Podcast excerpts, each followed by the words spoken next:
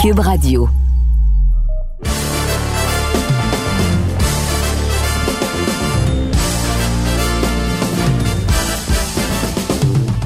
Monsieur Amber.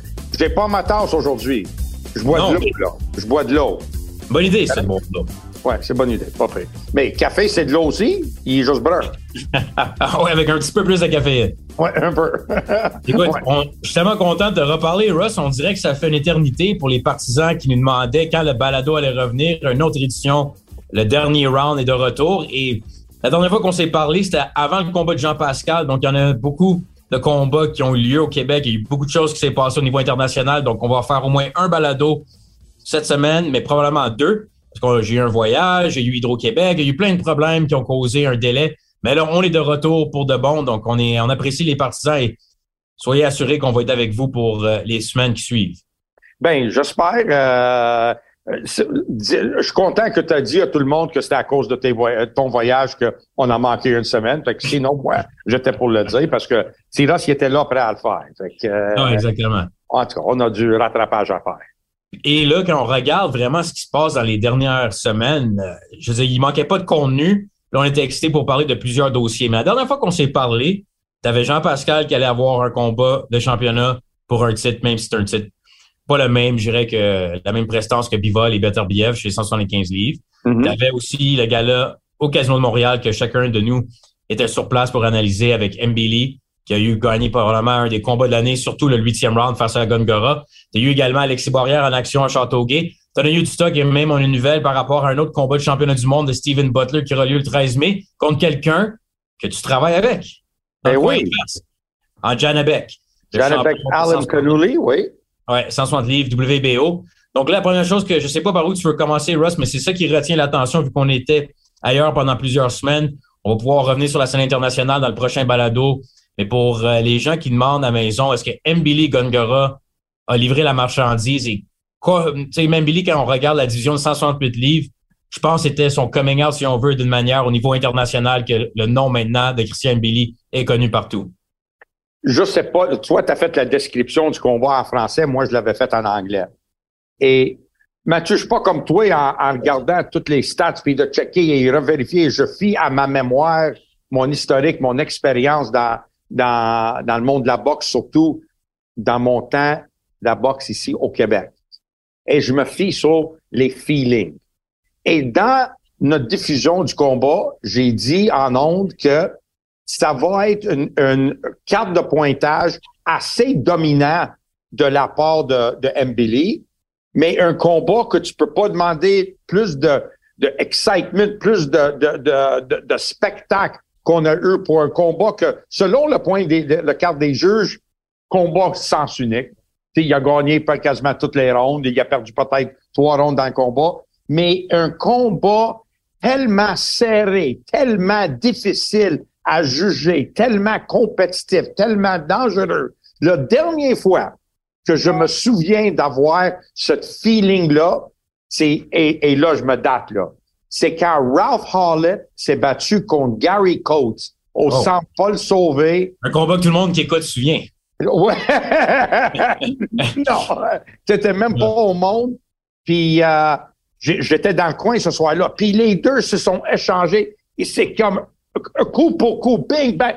Hallett, il gagne, mettons, euh, 100 points contre 80 ou 99, 91, quelque chose comme ça.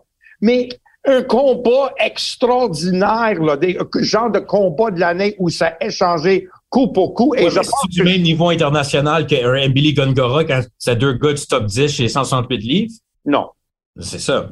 Non, non. Mais j'ai dit juste pour point de vue excitement puis entertainment là qu'on a eu, le spectacle qu'on a eu dans le ring. C'est qu'est-ce que je le dis, c'est que le, le, le, le feuille de pointage. Normalement, quand tu regardes un combat, à la fin, les, les feuilles des juges donnent un indice de quelle sorte de combat que c'était. Tel gars a gagné, mettons, une décision partagée. Tu dis, oh, con- décision partagée, c'est un combat serré. Normalement, c'est vrai, mais c'est pas toujours vrai. Et dans ce cas ici, on a eu un combat où quelqu'un, selon la carte des juges, a dominé. Sept rondes sur dix, il a dominé le, euh, le, le combat, mais toute un dix rondes de, il y avait un cheveu qui partageait les rondes.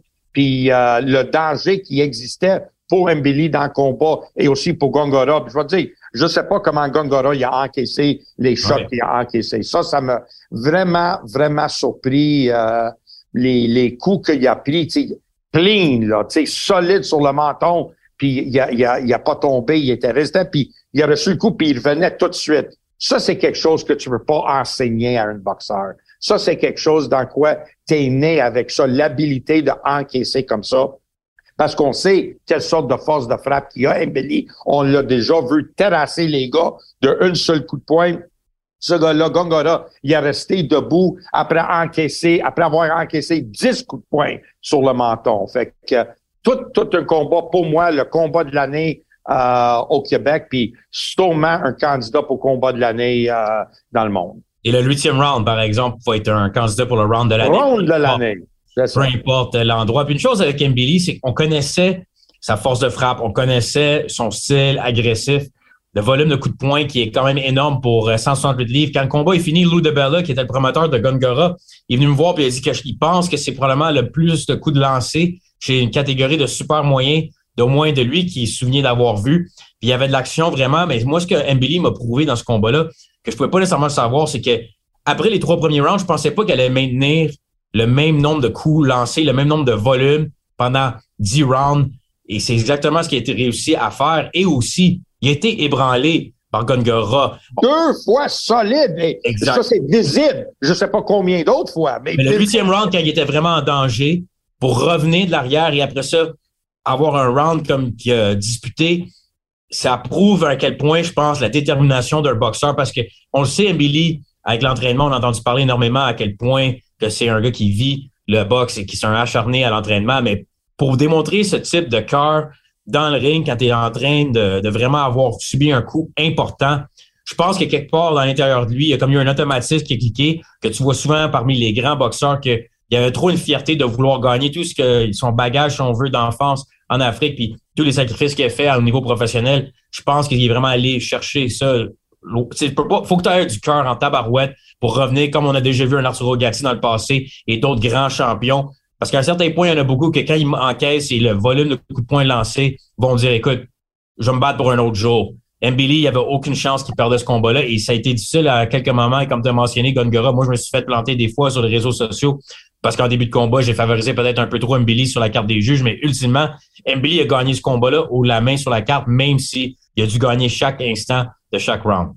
J'ai dit tantôt que euh, Gongora, il est né avec une capacité d'encaisser, il est né avec ça.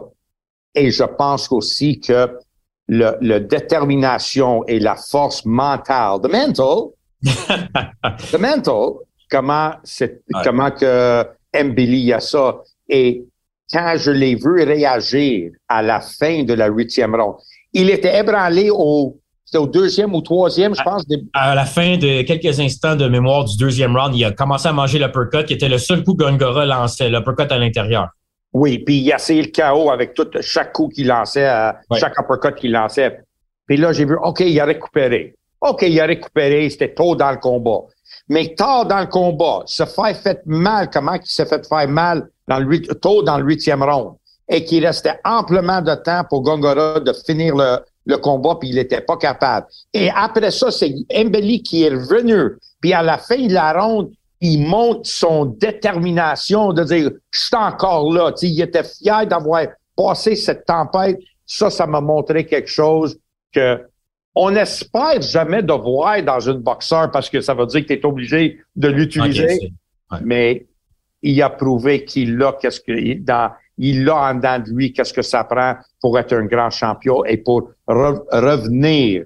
Et il n'y a pas beaucoup de boxeurs qu'on peut penser. Puis tu, tu peux permettre, tu peux nommer peut-être ta mémoire courte est meilleure que que le mien, mais pense à des boxeurs qu'on a vus récemment dans notre dans notre temps de la boxe qui sont fait si mal que ça, ébranlés et revenaient pour gagner un combat. Il n'y en a pas un tonne. Le, dernier, peut-être, qui me vient à ma mémoire tout de suite, c'est euh, le mieux contre euh, Max Boursac. Au Québec, ça, c'était un excellent combat aussi. Je parle au Québec. Je parle au Québec. Oui, oui. Je parle au Québec. Parce qu'au niveau international, tu en as eu aussi, mais c'est quand même plus rare et c'est pour ça que ça donne souvent des combats exceptionnels quand quelqu'un vit vraiment un danger de peut-être perdre le combat et revenir pour, euh, ou sinon pas perdre le combat, mais au moins être ébranlé et revenir quand même gagner de façon. Ben oui. On a vu Conlin dans le coin une fois que toi t'avais été il y a quelques années à un combat de l'année entre Conlin et Lee Wood. Lee Wood, Lee Wood, il est allé à terre, les deux premiers rondes, il était partout, Ouais. il était out, là. Conlin n'était pas capable de le finir. Ça fait passer le KO au 12, 12e ronde. Kelly. Pavlik, Jermaine Taylor. Oui. Jermaine Taylor qui donne une volée à Pavlik, l'envoie au plancher deux fois. Pavlik est out, out, fini. Il revient, il gagne le combat. On peut nommer beaucoup de boxeurs. Matthew Sad Mohamed, il y en a beaucoup de boxeurs, Gatti, tu sais, qui ont, qui ont passé par là. Euh, Sébastien Fondora contre, euh, euh, Erickson Lubin. Erickson Lubin, là, tu sais, il est out, oh, mais il revient, il, il arrête Lubin, il arrête ou gagne. ça, ça, ça, ça fait que ça devient des combats que les gens ont tendance à se souvenir là, dans le temps qu'ils se faisaient les ESPN Classic. Russ, ça, ça leur est- c'est le combat Oui. euh, contre Gongora, c'est un classique euh, au Québec, il n'y a aucun doute. Et quand on regarde, vas-y Russ. J'ai dit, j'ai dit en ondes, euh, ce combat-là aurait dû être diffusé en noir et blanc. Parce que, Ouais. j'ai toujours, j'ai toujours pensé à, à- dès, dès la première fois que j'ai vu Mbili boxer et je l'ai rencontré et j'ai fait la comparaison de comment qui est, qui est, qui est construit des larges épaules, un petit, un petit taille, il ressemble beaucoup à Emile Griffith, cinq fois champion du monde, là. Euh, puis j'ai dit, toi, t'es un vrai old-timer, là, tu t'es d'une vieille époque, là, tu boxes comme ça, intérieur, tu bagarres, tu t'es un vrai old school, là. Puis, m'imagine si on aurait pris la chance de diffuser ça en noir et blanc, comment ça aurait été excitant, euh, ce combat-là. L'autre chose aussi pour Mbili, c'est c'est arrivé aussi cette victoire et le, il monte au classement, aspire à un titre mondial. C'est vraiment une meilleure, une des meilleures personnes, une des meilleures athlètes par contre euh, en termes de personnalité et facile d'approche, humble que j'ai vu euh, dans les dernières années. Donc, euh, je- on- Emily a le potentiel de vraiment remplir des salles, des amphithéâtres à plusieurs milliers de spectateurs. Et je pense qu'il va devenir une vedette internationale. Matt, je trouve qu'il est aussi le preuve, le preuve concret de les trash talkers, tu sais, il parle, parle, parle, parle, parle. Mais lui, dans le ring, il livre. Il est tellement doux à l'extérieur du ring. Il, il Ouais. rigole tellement facile. Il est gentil. Tu, sais, tu, tu le croiserais, tu penserais jamais c'est un boxeur. Tu penserais peut-être c'est un, c'est un geek d'ordinateur, là. Tu sais, Je ne pas jusque-là, là, mais ah, mais il est, mets-y des lunettes, puis tu sais, il, il, est doux, là, tu sais, il est tellement fin. Puis, mais c'est un tigre, man. C'est un vrai tigre Ouais, dans et-. Une bête, man. Un vrai bête. Et je pense que nous, on, on se fait souvent accuser d'être un peu trop vieille école, mais j'apprécie énormément quelqu'un qui a pas besoin d'être arrogant puis pas besoin de dire n'importe quelle niaiserie, mais après ça, dans le ring, avoir un style aussi agressif et déterminé comme Billy, ça fait en sorte euh, que je pense que le futur est prometteur. Et quand on regarde le classement, puis il y a eu le combat après qu'on parlait beaucoup, Benavidez, Caleb Plant, ça aussi, ça a été tout un combat. Vraiment Oui. entre deux euh, boxeurs et on peut dire vraiment tu sais, deux hommes qui ont, eux, ils ont parlé beaucoup plus qu'un qu'un Christian Billy. Trop, la marchandise. Même trop. Même trop. Et après le combat, Plant a levé euh, son chapeau à David Benavidez, qui présentement, on regarde Canelo Benavidez, le combat que les gens veulent voir en 168 livres. Mbili est juste derrière le classement. Il est juste un peu peut-être malchanceux qu'avec Canelo et la congestion des titres, il va peut-être devoir attendre longtemps, mais je pense que peu importe Mbili, son prochain combat, même si c'est pas pour un titre mondial tout de suite, il, va avoir des combats d'envergure pendant plusieurs années avec beaucoup de talent en 168 livres. Mbili est vraiment dans une division avec plusieurs combattants excitants. Est-ce qu'on peut dire maintenant que cette situation qui existe maintenant à 168 livres, c'est l'argument pourquoi que dans le monde qu'on vit maintenant, où les boxeurs boxent euh, deux fois par année, gros max, là, les champions, Ouais, t'as eu quelques exceptions. Une année, Canelo, pendant la pandémie, avait décidé de boxer trois, quatre fois, mais généralement, c'est deux fois pour les. OK. Là, tu le sais pourquoi quand, quand, on, quand on entend parler des, des gens qui disent Ah, il y a trop de champions, il y a trop de ceintures. Ah, dans mon temps, il y en avait juste une ceinture. Oui, ça c'est vrai. Mais les, box, les, les, les champions, ils boxaient à tous les 90 jours. Là, tu sais, Oui. Ils boxaient, Ouais, puis sinon, 60 jours plus tard, ils, étaient dans, dans un autre combat. Euh, je peux te nommer des, des grands boxeurs qui se sont fait trois combats, deux combats de championnat du monde, puis un combat de, de, de tune-up, comme qu'ils disent, en dedans de 21 jours. Tu sais, c'est, là, ça se fait plus. Fait que Non. c'est pour ça que le besoin d'avoir d'autres titres, les quatre, les quatre titres qu'il y a, OK, on peut peut-être vivre avec trois, mais admettons, on a les, les Big Four, là, tu sais, les, les quatre titres mondiaux. On a besoin de ça pour faire créer des champions puis pour que les boxeurs ont une chance de, de se battre pour un titre mondial. Ben oui, puis non, Russ, parce que moi, je pense que quand tu arrives à un certain niveau d'excellence ou de divertissement, l'argent va suivre, peu importe si tu te bats pour une ceinture. Même des fois, tu as des combats plus importants, plus excitants. Il n'y a pas de ceinture en jeu. Ryan Garcia et Tank Davis, c'est pas à cause qu'il y a une ceinture en jeu que le monde sont excités. Je suis d'accord. Je suis d'accord, mais qu'est-ce que moi, je, je, je, le dis ça de le côté de, de, de Mbili. Mbili est obligé d'attendre le champion. Le champion, il y a, il y a, il y a John Ryder à, affronter. Il, a... il n'est pas évident non plus pour Canelo. C'est pas, moi, je pense pas que c'est une victoire garantie contre John Ryder. Malheureusement, c'est garanti parce que c'est en Mexique.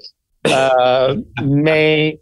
Donc, tu penses que, c'est que ça va carte des juges, oublie ça. Oui, euh, je pense pas que tu vas avoir. And the new en Mexique. je pense pas que vous allez, au moins de knockout, là, je pense pas que vous allez attendre l'annonceur dire et le nouveau champion du monde. Non, euh, je crois pas à ça. Mais qu'est-ce que je veux dire, c'est que il faut qu'il attende le résultat de ce combat-là, que je pense qu'il va être Canelo, malgré que j'aime beaucoup John Ryder, mais ça va être Canelo. Puis après ça, il va être dans une certaine loterie euh, de où il va se positionner pour avoir un, combat de champion. Ce que j'espère qu'il arrive pas, c'est qu'il est obligé d'affronter Benavidez pour le titre intérim. Parce que Benavidez, il est confiant qu'il va avoir l'opportunité contre Canelo après, si Canelo gagne contre John Ryder. Mais après ça, si Canelo décide de se battre contre Bivol encore, là, tu te ramasses avec des attentes. Ou si Canelo décide de choisir, un, on sait pas Canelo ce qu'il va faire. Mais si Canelo, même, on va dire, laisse le titre vacant, et là, Benavidez et Mbili, c'est les deux prochains au classement, là, Mbili, il, prend peut-être le meilleur boxeur présentement de la division, un gars qui lance énormément de volume aussi, et là, oui. automatiquement peut-être un combat de l'année. Mais on a vu Benavidez contre David Lemieux, tu sais, c'est pas quelqu'un qui est facile à gérer du tout comme adversaire. Donc, pour Mbili, je voudrais se plate. C'est pour ça que des fois, je dis, les circonstances font en sorte qu'il y a un élément de chance qui détermine si tu deviens champion du monde. Pas tous les ceintures ont le même niveau d'importance quand on regarde le reste de la division. Et là, Billy, par exemple, même s'il affronte pas nécessairement un titre mondial prochainement, j'aimerais ça le voir contre un Caleb Plant de ce monde. Je pense pas qu'il y aurait de l'intérêt pour un Billy Caleb Plant? Ben oui, absolument. Ça pourrait faire de la grosse argent pour un Billy pareil, même s'il n'y a pas de titre en jeu euh, automatiquement. Oui, oui, mais, mais il, est, il est aspirant numéro un maintenant après Benavidez. Euh, Benavidez est un avec cet intérim et après c'est Mbili. Les classements Mbili, donc, euh, donc tu risques le tout pour le tout en affrontant quelqu'un qui est pas pour un titre parce que tu n'as rien à, gagner. Tu peux pas améliorer ton, ton classement et tu as tout à perdre. Sauf que s'il y a l'argent est là. Mais, Mais c'est mieux avec Mbili quand même d'affronter un Caleb Plant qu'un David Morrell, je pense. David Morrell, qui est le seul autre boxeur qui a un titre mineur de la division, lui, c'est un autre que amène pas nécessairement autant d'argent, mais probablement c'est vraiment des, très, très dangereux. 168 livres. Oui, 168, il est très, très fort. Mais pour venir à ce que tu as dit, que ça prend une certaine chance, Mathieu, moi, depuis, ça fait, mois d'octobre, ça va faire 44 ans que je suis dans la boxe. Et j'ai dit une phrase une fois, là, je sais pas combien d'années, peut-être là 30 ans, et je suis surpris de le jamais l'attendu après. Et je pense que ça, ça, ça ça dit exactement qu'est-ce que tu veux dire. À chaque fois que quelqu'un me demandait, Hey Russ, tel gars, il peut-tu devenir champion du monde? Ma réponse a toujours été, des pires que lui se sont devenus et des meilleurs se sont jamais devenus. Exact. Et c'est vrai.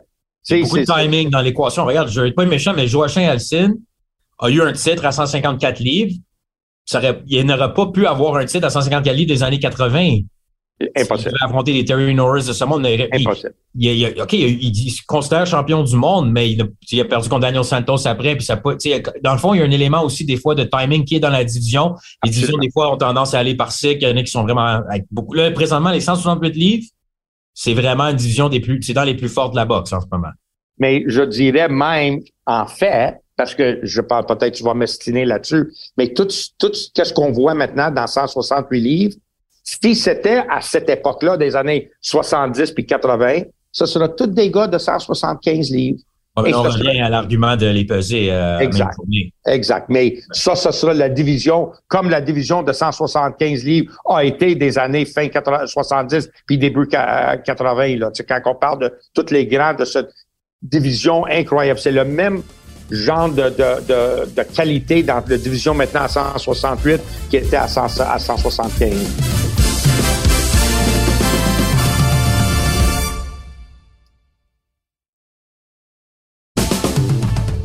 Dit qu'on va devoir faire euh, deux balados cette semaine, Russ, parce que tu vois, on a déjà épuisé pas mal de temps, puis il y a tellement de sujets qui est arrivé les dernières semaines. Mais pendant qu'on est sur cette carte, le Simon King avec Jesse Thompson, qu'on connaît excessivement bien les deux, dans le coin. Belle victoire face à Eric Molina. Et une victoire, je pense qu'on a déjà vu, le Simon King, puissance, 1-2, pas vraiment plus que le jab main droite, beaucoup de puissance, euh, est vulnérable défensivement, doit toujours demeurer concentré pour éviter le plus d'erreurs possible. Mais tu quoi? Il y a un style assez excitant qui va se ramasser avec un, combat d'envergure. Et sur place, il y avait Alexis Borrière, que lui-même a gagné un combat important il y a quelques semaines. Après, il était sur place le 23, pas décidé de faire euh, rien de spectacle WWE et ne pas aller sur le ring après le combat de Keane pour essayer de provoquer un affrontement. Je pense un combat que toi, tu demandes depuis longtemps, mais ceci étant dit, il y a des rumeurs que Keane va affronter quelqu'un de l'écurie de Top Rank dans les prochains mois. Qu'est-ce que tu penses de la progression de Keane? Écoute. Euh, tu étais à l'analyse du combat? Oui, j'étais à l'analyse du combat et quand je regardais le combat et j'ai pensé à les arénas de Shawinigan, quand j'ai pensé à un aréna sur le, le, le, le, sud de Montréal, quand je pense à un aréna, même le Place Belle, à 5000 personnes, là, tu sais, 5, 6 000, 10 000 personnes là-dedans, pour un combat de poids lourd québécois. Comment ça, ça peut pas être plus intéressant qu'un combat sur une, une, protégée de, de ESPN donc tu le sais qu'ils t'utilisent seulement comme côté B de la carte. Tu sais, c'est pas, c'est pas, ils t'affrontent pas pour te faire augmenter ton, ton, ton record. Comment ça peut être plus intéressant que de boxer contre Alexis Barrière dans un combat qui peut probablement sûrement faire deux combats ou il pourrait avoir encore plus d'intérêt pour le deuxième combat. Et si jamais il y a, il se partagent les combats, ça garantit encore plus d'argent pour un troisième. Tu c'est impossible que tu pourrais pas faire de l'argent et que ce combat-là peut pas être plus profitable qu'un affrontement avec un, un gars de top rank. Ou tu vas faire peut-être un combat, peut-être ils vont te payer un peu plus, mais tu vas faire un combat, puis c'est sûr, ils, t'amènent là pour que tu perdes contre leur, boxeur. OK, mais Keane a assez de puissance qui peut battre beaucoup de poids lourds. Même si on sait que c'est peut-être le premier qui euh, se fait atteindre, va tomber quand c'est un combat avec Simon Keane, il peut aller faire une bonne somme d'argent. Il y a toujours le potentiel d'un upset. Et après, l'argument que moi je pense qu'on va dire, Russ, c'est le combat contre Barrière a lieu pareil au Québec. Pas besoin de, même s'il subit une défaite, les gens au Québec vont quand même vouloir voir Keane Barrière. C'est juste que ça serait peut-être pas au sommet des attentes, mais ils peuvent faire ce combat-là dans 18 mois ou dans deux ans. Tandis que l'opportunité contre un prospect de top rank va peut-être être immédiat et après ça, sinon, il faut passer un autre appel. Mais on va avoir, euh, d'un petit coup pour les gens qui nous écoutent, on va voir l'entraîneur de Simon King, Jesse Thompson, la semaine prochaine au balado. Tu pourras lui présenter ton argument, lui demander ce que lui entend par rapport à la décision du, du futur de Simon. Parfait, parfait, parfait. Ça serait intéressant. Mais, mais pour, pour venir au combat de, de, de King contre Molina, je trouvais que King était dans un combat avec toute la pression au monde sur ses épaules parce qu'il pouvait pas se permettre une défaite ou même de mal paraître contre Molina. C'est un gars qui avait quoi? Huit défaites, sept par knockout. Tu sais, il, fallait qu'il gagne puis qu'il gagne d'une façon décisive puis d'être impressionnant dans sa victoire. Je suis pas sûr à 100% qu'il a accompli cette tâche-là. Fait que euh, je sais pas s'il a perdu de valeur ou non, mais je me demande un combat King. Euh, Penses-tu qu'ils vont essayer de le mettre avec Jared Anderson qu'on a vu? Euh, c'est certaines des rumeurs. C'est certaines des rumeurs. Je sais pas à quel point qu'ils ont un pouvoir de décider quand Top Rank va appeler qu'est-ce qu'on choisit. Je pense que Jared Anderson serait pas euh, mais ils ont, tué un autre, ils ont tué un autre poids lourd. Ils ont fait à Jagba. Et il y en a d'autres aussi. Euh, ils ont aussi. Frank Sanchez. Ils ont tué Frank Sanchez? Bonne question. Il faudrait que sur le coup, je que je, je vais la lire, mais je veux dire, ils peuvent. Il y avait Tony Yoka que Simon Keane voulait, mais le Tony Yoka a perdu contre Carlos Takam. Je préférais quand même Carlos Takam pour Keane, euh, peut-être que Jared Anderson. Jared Anderson, je trouve que c'est peut-être pas un bon choix en termes de. Mais il faudrait, faudrait qu'il y ait euh, énormément d'argent en jeu et Peut-être que c'est ça. Donc, on va pouvoir poser nos questions un, combat, un combat intéressant aussi, c'est une bonne question. Un combat intéressant, ça pourrait être Takam. Puis si, admettons qu'il passe à travers Takam, penses-tu qu'un combat contre lui puis Makhmoudov est possible?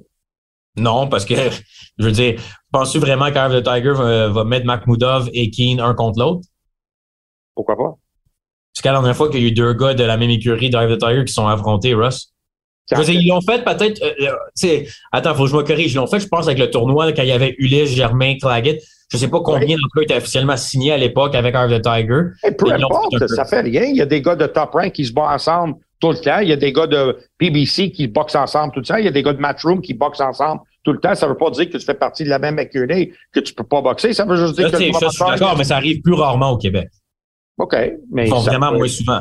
Ça pourrait être très, très intéressant. À un moment donné, à un moment donné, je pense que Marc et Marc Ramsey sont d'accord avec ça. À un moment donné, là, il faut que tu affrontes les gars. Tu as, battu les Molina, tu as battu tous ces gars-là, tu es rendu là, là un moment donné, il faut que tu vas continuer à boxer contre toujours des gars contre qui tu vas gagner, puis ah, ah, ça va t'amener où? À un moment donné, il faut que ça t'amène à quelque part. C'est pour ça que je dis que le combat barrière, c'est le combat peut-être le plus intéressant. Parce que je pense que tout le monde, les, amateurs préjugent d'avance que Makhmoudov, il est tellement gros, tellement grand, tellement puissant, trop, trop pour, euh, pour Keane. Il ne sera pas il sera pas euh, favori, même par ses plus gros fans, il sera pas favori contre Makhmoudov. Peut-être qu'il peut causer une surprise, mais les gens favoriseraient Makhmoudov en partant. Mais, oui. barrière, là, la, foule va être partagée. Là, il va y avoir du monde qui vont croire en, en King. Là, il y a une possibilité qu'il gagne. Là, c'est ça qui crée l'intérêt. Je pense que le monde sont tannés quand c'est toujours le même gars qui est supposé gagner qui gagne. Et je pense qu'avec Barrière, ça peut être intéressant. La salle va être divisée, le sport va être divisé, les billets vont se vendre des deux bords. Moi, je pense que ce combat-là pourrait être l'un des plus grands euh, combats du, Québec euh, en deux poids lourds. Bon, et là, quand on tourne, par exemple, notre attention avec, en terminant le reste de la carte qui a eu lieu, je pense qu'il y a peut-être euh, une mention Steve Claggett va avoir une ah. opportunité. Le 1er juin, peut-être, serait de retour. On entend des rumeurs avec un autre boxeur, le top rank, mais pas les Barbosa, le Cerrone, pas un top 10, top 15 nécessairement, mais quand même une progression. Euh, pour un combat pour Claggett, mais il y a tellement un style euh, impressionnant, mais c'est sûr qu'il est peut-être pas aussi populaire au Québec. Je sais pas à quel point que les gens se déplacent et achètent des billets pour voir Steve Claggett, mais il une chose est certaine, c'est un spectacle à chaque fois qu'il est dans le ring. et c'est quelqu'un aussi qui est tellement une autre super bonne personne qui ne parle pas de trash talk si on veut, mais quand la cloche sonne, t'es mieux d'être prêt parce que l'erreur que tous les boxeurs font contre lui, c'est penser qu'ils sont capables de résister et suivre la cadence mais Claggett, au sixième, septième round, il est encore capable de lancer autant de coups. Il est, moi, je, je pense qu'on ne donne pas assez de, de exposure à Claggett. On le, on le, on lui a donné des bonnes positions dans des galas de boxe, mais pas dans devant des gros, des grands foules non plus. Fait que puis médias, on parle pas de lui, on, on lui passe pas en entrevue, euh, puis il mérite d'être là. Il est de loin le, mais de loin. Il est parmi les meilleurs de l'écurie de Eye the Tiger sur la scène internationale. Il est là, il, il est vraiment un world class boxeur, là, un gars de classe mondiale. Il devrait être là. Tu peux le mettre contre n'importe qui. Tu le sais, ça va être un bon combat. Il est vraiment un style spectaculaire. Moi, je l'aime bien Claggett, puis on devrait lui donner une opportunité. Ça, c'est un gars qui a pas eu la vie facile et il, mérite une opportunité contre un, boxeur bien classé pour un, éventuel combat de championnat du monde. J'ai vu des gars se battre pour des titres mondiales qui sont pas à la moitié de le calibre de, de Claggett et c'est triste ça. Effectivement. Et peut-être aussi en, en, terminant, si on veut, quand je fais le, tour de la carte de The Tiger, juste par rapport aussi à Steve Claggett pour terminer, euh, je sais que Laurent de Boxing Town Québec rapporte que ce sera Julian Rodriguez qui va être le prochain adversaire de Steve Claggett, qui est intéressant comme adversaire. Il va, mais américain qui va amener euh, aussi un peu plus au niveau du micro. C'est vraiment ça qui se concrétise, mais je suis pas certain euh, à, quel point non plus c'est nécessairement le combat qui va amener Claggett encore plus haut dans les classements, mais à suivre par rapport à la reste de la carte, il y a eu des belles victoires de des espoirs. Il y a également eu une victoire de Léla Baudouin qui aimerait vraiment avoir un 2023 occupé. Il va être de retour le 5 mai. On va pouvoir en parler davantage rendu euh, près de la carte du 5 mai. Mais je veux terminer sur la nouvelle qui a eu lieu Et la semaine du combat, on avait entendu parler que Steven Butler allait avoir une opportunité en championnat du monde face à un poulet que, et à ma connaissance, il n'y a personne qui a demandé encore ton opinion sur le combat parce que tu travailles depuis des années avec Janabek, qui est le champion WBO 160 livres, un des boxeurs les plus, c'est quoi le terme que je cherche, ignoré si on veut, volontairement par les autres boxeurs pour affronter Dimitrius Andrade, c'en est un par exemple euh, que Janabek voulait affronter pendant des années. Et là, une défense optionnelle face à Steven Butler qui se ramasse en combat de championnat du monde avec quelques victoires consécutives depuis la défaite contre Murata. Mais moi, j'étais quand même très surpris quand j'ai entendu la nouvelle. Russ travaille aussi avec euh, Buddy McGirt, qui est l'entraîneur-chef de Janabek. En as-tu parlé un peu à Buddy depuis l'annonce? Euh, pas spécifiquement en quoi ça concerne Steven Butler. On a jasé avant qu'on a su que c'était pour être Steven Butler, euh, qu'il préparait pour une défense d'un titre mondial, qu'il était de retour en Californie, qu'il commençait son camp d'entraînement. Mais depuis le, l'annonce officielle, non, on n'a pas jasé de ça. Euh, mais j'ai réussi à parler à, à Antonin et à Camille Estefan, Antonin Decari puis Camille Estefan, et eux autres, ils savaient que j'étais pour être dans le coin de, de Johnny Beck euh, contre Steven Butler, mais ça, c'est à cause que j'ai jamais travaillé avec Steven Butler, puis j'ai travaillé avec Johnny Beck depuis son début professionnel. J'étais dans son coin pour tous ses combats euh, professionnels et euh, je vais être là encore. Euh, mais le jour qu'ils vont me demander qu'est-ce que je pense de ce combat-là, je vais les dire de fier énormément à Butler, de faire attention parce que c'est un boxeur talentueux, euh, mais j'ai aussi dit la même chose à, à Antonin Descaries et à Camille Stéphane que Johnny Beck n'est pas quelqu'un, il est, il est quelqu'un de spécial. Donc, c'est sûr, ça te met dans une position que les partisans du Québec vont souhaiter une victoire euh, upset, une surprise de la part de Butler. Mais toi, tu vas dans l'autre coin euh, essayer, veux, pas, comme tu mentionnais, c'est pas rien de personnel. Tu dans le coin de Johnny Beck depuis le début de sa carrière professionnelle. Il y a 30 ans, 13 victoires, aucune défaite, 8 par knockout les gens s'attendent à une victoire de John Beck. Penses-tu que Butler, en étant le côté, si on veut, peut-être Camille et Anthony ont expliqué leur raisonnement avec toi. Est-ce que c'est vraiment une question, tu penses qu'une opportunité avec l'argent qui est en jeu, trop important pour dire on passe notre tour? Je pense que quand tu arrives, c'est pour ça que je te dis, à un moment donné, il faut que tu acceptes des combats. Là. Tu ne peux pas continuer à refuser et dire non, pas lui. C'est un combat de championnat du monde. Ouais, attends, mais la seule chose, c'est que Butler, là, il a 27 ans quand même jeune encore pour lui redonner un monstre, je trouve, comme championnat. Ceci étant dit, il faut que je donne énormément de crédit à Butler parce que combien de fois qu'on entend les gens chialer que les boxeurs essaient d'éviter des défis? Butler accepte Murata au Japon, là, il accepte Beck aux États-Unis quand personne d'autre veut l'affronter. Ça mérite du crédit, il n'y a aucun doute. lui peut avoir le cœur d'un boxeur d'affronter tous les défis devant lui.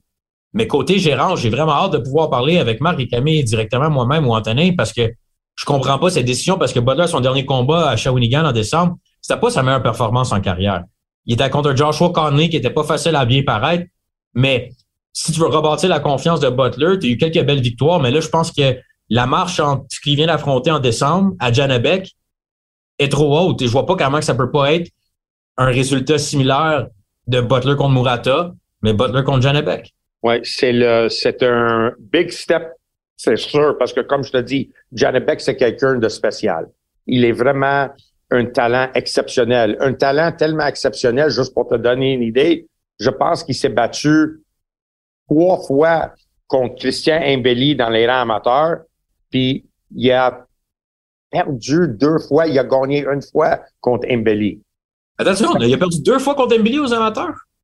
Je pense que c'est ça que. Je voudrais valider, je vais valider ce que Mais ça, c'est quand même une information intéressante. Je me demande à quel point Billy va pouvoir, ou à quel point il se souvient, et à quel point que l'entourage avec Mark Ramsey, et tout ça, vont pouvoir utiliser ces informations pour aider le clan de Butler par rapport à l'affrontement contre John Beck. Mais juste pour te donner une idée de quelle sorte de boxeur ça prend pour battre ce gars-là.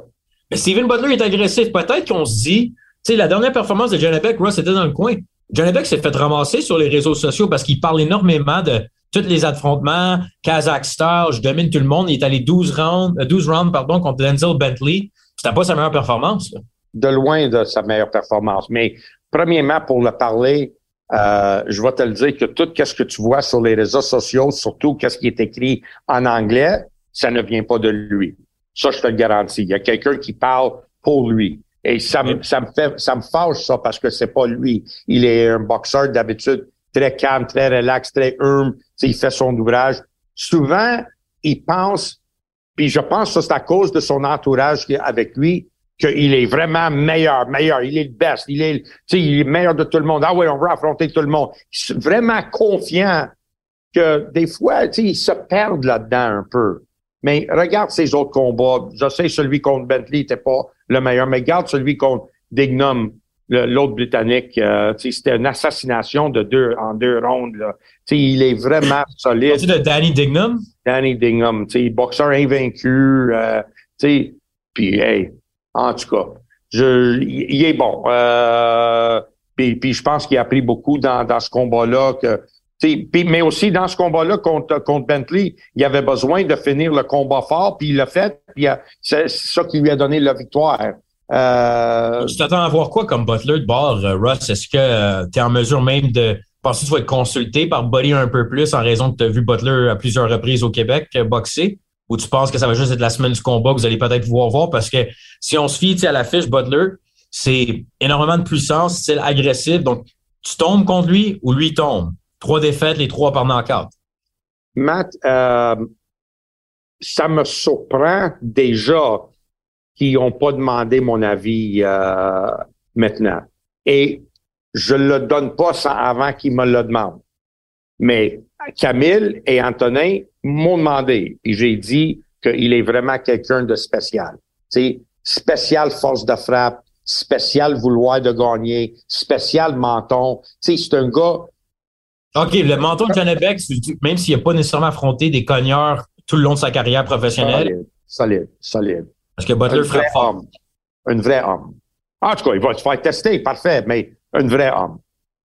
Et aussi, de ce que j'ai entendu parler, on parle d'une bourse aux alentours de 200 000 US pour Butler, peut-être plus, un peu. Donc, Écoute, énormément, je lève mon chapeau à Steven Butler. J'ai hâte d'avoir ce combat-là samedi le 13 mai. On va pouvoir en parler un peu plus la semaine. Tu vas être en Californie pour euh, la semaine du combat, Russ, euh, quand on va arriver dans un mois. Oui. D'ici là, on va avoir énormément euh, de, choses à se dire. Mais Russ? Mais Matt, je comprends pourquoi Butler il est, il est, obligé, mais Antonin, Camille sont obligés de prendre ce combat-là parce que à un moment donné, il faut que tu sois. Tu sais, Butler, il est, il est là, là. Tu sais, il n'y aura pas une amélioration de 50% 60 si tu attends un an ou deux. Tu sais, il est à son sommet, il est dans son prime, il a 27 ans, il est dans son prime, il y a du véhicule dans la boxe. Tu sais, il va, OK, admettons qu'il perd contre Janet Beck. Il a juste à offrir une bonne performance. Se fait pas knocker. Il offre un combat compétitif. il continue à boxer. Il a aucun dommage de fait, là. Sais, je trouve que tu peux pas refuser le combat de championnat du monde. Si Butler, il avait 22 ans, il venait de tourner professionnel, il a juste 16 combats à son actif, peut-être c'est prendre chance trop tôt, là, on va attendre un peu. Mais là, il a 27 ans, il faut qu'il prenne cette chance-là. Puis il faut que tu espères que, oui, tu veux gagner, ça c'est sûr. Mais tu sors de là avec une bonne performance, une solide, comme quoi tu dis, je mérite d'être parmi les meilleurs. Ton, la carrière continue, man. Peut-être. Ça va être euh, tout un défi. Je sais pas si dans le passé, des fois, je me souviens de des combats qu'on a vu Humberto Soto face à Benoît Godet, Sébastien mm-hmm. Demers face à Arthur Abraham, Kevin mm-hmm. Bizier face à Kell Brook. Mm-hmm. J'espère qu'on s'en est un combat plus serré que ça, mais des fois, c'est ça que ça me fait penser. Si tu sors avec le même résultat que eux ils ont subi, que, que, que, que, Benoît Godet et euh, euh, Bizier, ils ont subi, c'est dur de revenir d'un combat de même. OK? C'est dur de revenir. Là, tu dis, OK, là, je suis pas à ce niveau-là. Mais ça, c'est le chance que tu prends. Comme j'ai souvent parlé de ça avec Mac Ramsey, puis c'est un peu rude qu'est-ce qu'il dit, mais c'est la vérité. Tous les boxeurs sur la planète, éventuellement, ils frappent le mur. Des fois, ils le frappent à leur deuxième combat professionnel tu vois que sont pas de calibre des professionnels. Des fois, ça arrive à quand il est dans des combats de six rondes, il frappe le mur. Des fois, c'est à des combats de huit rondes. Dire, euh, éventuellement, tout le monde frappe le mur. On va voir s'il frappe le mur ou s'il est capable de traverser le mur puis rester encore parmi les meilleurs au monde puis revenir avec d'autres combats ou qu'il se fait blaster en deux rondes. Mais c'est ça la chance que tu prends. Et tu faut que tu le prennes parce que il paye une grosse somme d'argent pour le faire. Parce que des fois, tu peux frapper le mur pour beaucoup moins d'argent. C'est une des raisons que tu avais décidé de dire oui pour Otis Grant contre Roy Jones à l'époque? Bien, on n'avait rien à perdre. On, on, aurait probablement fallu défendre notre titre de poids moyen deux fois pour faire le même montant d'argent que, que de se battre un combat contre Roy Jones.